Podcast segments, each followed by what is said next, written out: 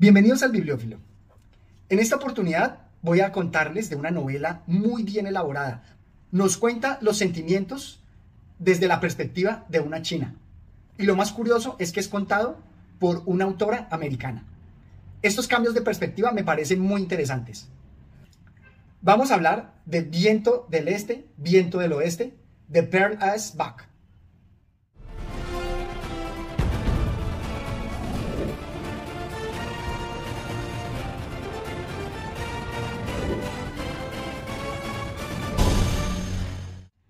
Esta obra resulta muy envolvente y en algo me recuerda el estilo de John Steinbeck, porque resulta envolvente.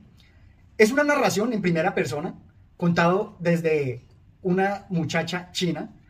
Es una perspectiva tan cercana que primero nos hace olvidar que es una escritora americana. Y segundo, es tan cercano que yo lo llamaría no en primera persona, sino en segunda, porque está hablando de unas confidencias, algo así como unas cartas que resultan bastante conmovedoras por la cercanía, muy íntimas. Y también allí se refleja el objetivo de la obra, que también con el viento del este, viento del oeste, lo que nos va a narrar son dos situaciones de amor donde está el intercambio cultural entre el este y el oeste, entre los extranjeros y los chinos. Y lo más curioso es que cuenta toda la revolución en las costumbres que se dan. La obra resulta para mí muy bien lograda a nivel literario. Sin embargo, a nivel filosófico, nos ofrece mucho para reflexionar sobre los cambios de cultura. Porque primero vamos a tener la historia de amor de Kuei Lan, donde ella va a tener un cambio de perspectiva porque el marido que le asignaron en su familia tiene unas ideas progresistas venidas del extranjero y le va a dar una libertad a la que no estaba acostumbrada. Y por el otro lado tenemos la historia de amor de su hermano, en donde él va a romper directamente con las tradiciones y se va a casar con una extranjera. Todo lo cual va a hacer surgir grandes reflexiones sobre lo que es el amor dentro de la cultura. En primera instancia, quiero resaltar que se hace en esta obra esa, o se trata de hacer esa fusión del este y del oeste. De allí el nombre. ¿Ves tu obra? Con este nudito ataste dos mundos. Me parece que se atan los dos mundos. Sin embargo, como les decía, a nivel filosófico, me genera muchas dudas precisamente por la perspectiva. La técnica con la cual ella nos envuelve nos hace olvidar que está hablando una americana, ya que las confidencias son de una china. Y creándonos esta ilusión, nos va a dar un punto de vista muy propio, con el cual critica tanto las costumbres chinas como las de los extranjeros. Sin embargo, se va a dar allí una idealización, ya que Pearl Esbach es una misionera que estuvo en Oriente y creo que esta obra resulta moralizante como misionera, ya que destaca y le da mayor relevancia a las costumbres occidentales. Vamos a verlo en varios pasajes. Quiero resaltar que la belleza es una construcción social. Siempre depende de dónde se está juzgando. Veamos acá cómo lo plantea. Los pies vendados son feos y yo que siempre había estado tan orgullosa de los míos. Durante toda mi infancia Mamá había vigilado personalmente la cotidiana inmersión en agua casi hirviendo y el inmediato vendaje, cada vez más apretado. Al quejarme de dolor, ella me recordaba que un día mi marido elogiaría la belleza de mis pies. Resaltándonos aquí el concepto de la belleza que había en China con respecto a los pies vendados.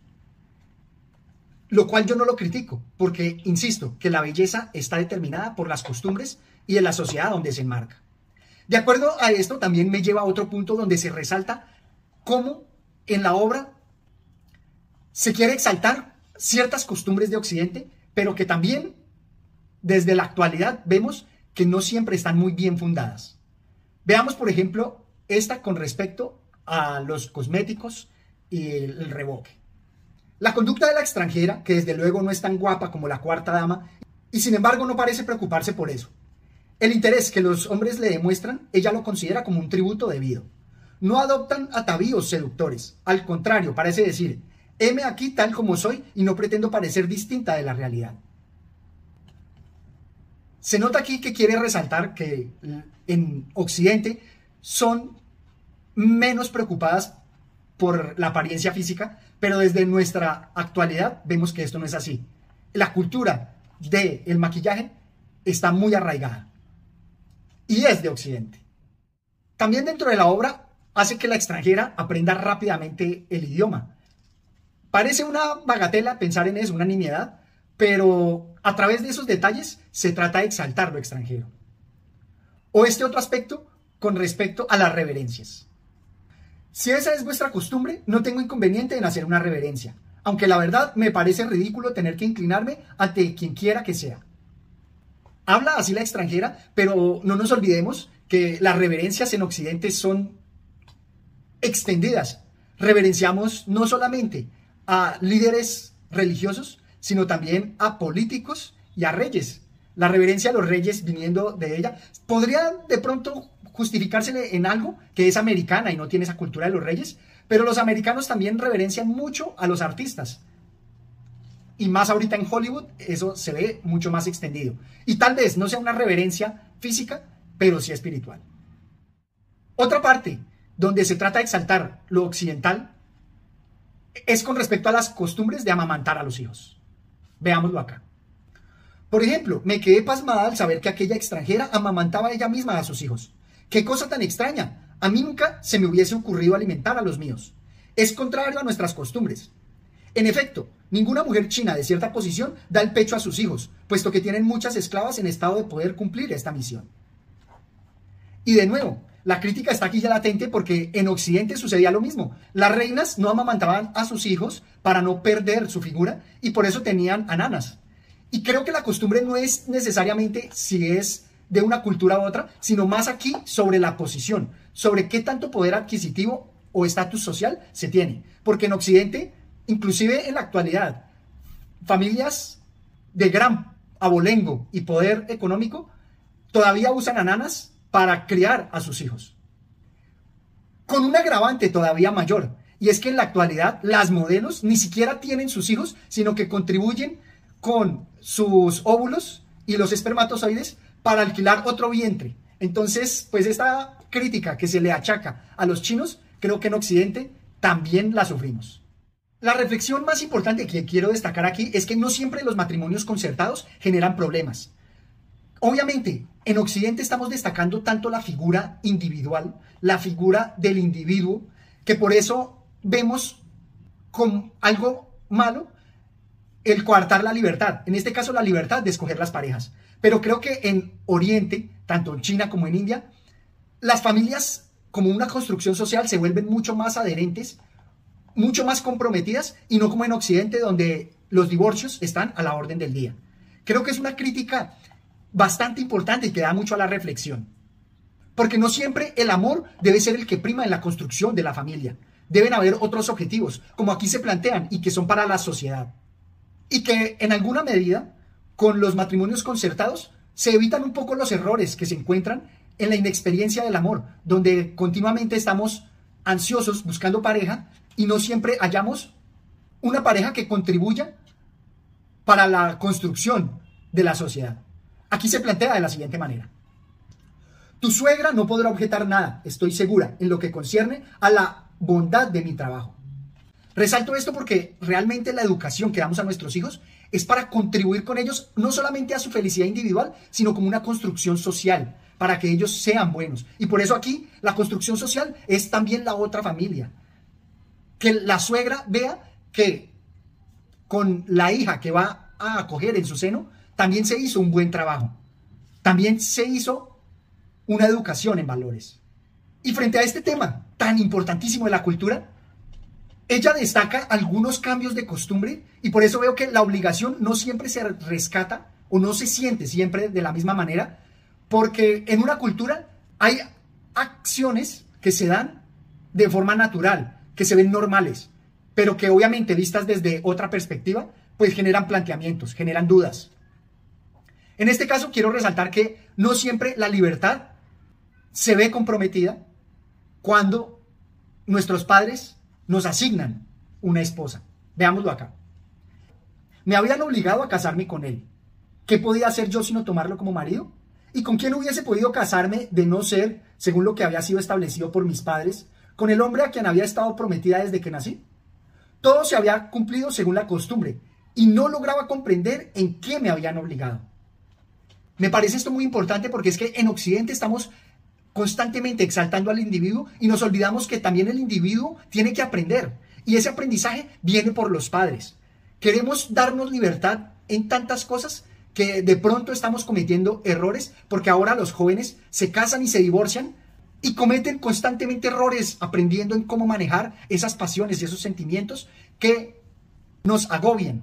Y creo que como se hace en las culturas indias y chinas, que inclusive también en Latinoamérica, hasta hace un siglo, también se venían realizando, donde los matrimonios concertados se hacían atendiendo más a lo social, no tanto a lo individual.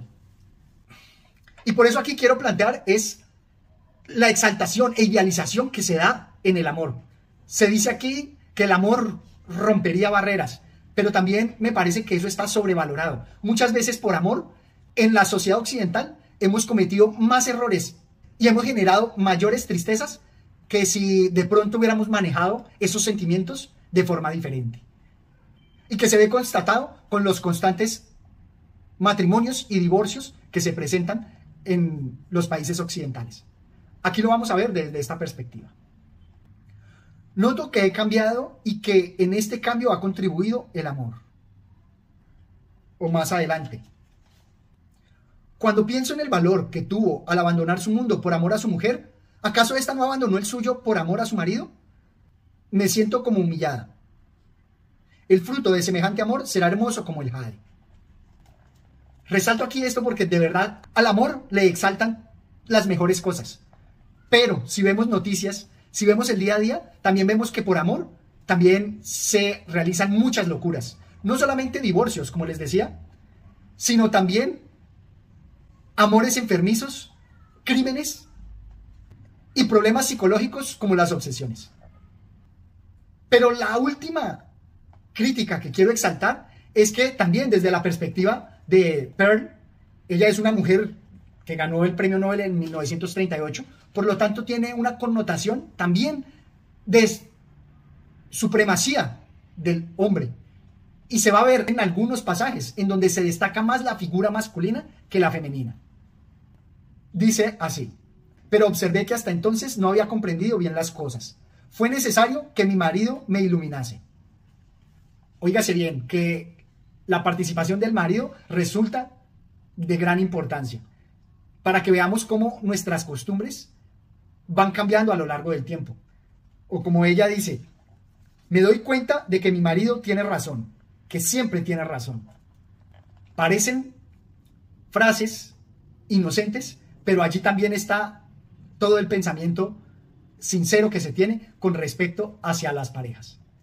También me parece importante destacar que en El amante de Marguerite Duras se nos presentaba esa historia de amor.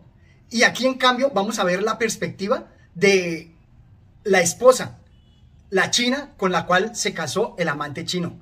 Aquí creo que se nos completa eh, la totalidad del cuadro. Me gusta mucho esta obra porque nos mostró el viento de Oriente y el de Occidente. De alguna manera trata las costumbres. Y nos invita mucho a la reflexión. Esto es todo cuanto tenía por compartir con ustedes. Espero que se suscriban al canal y me dejen sus comentarios. Gracias.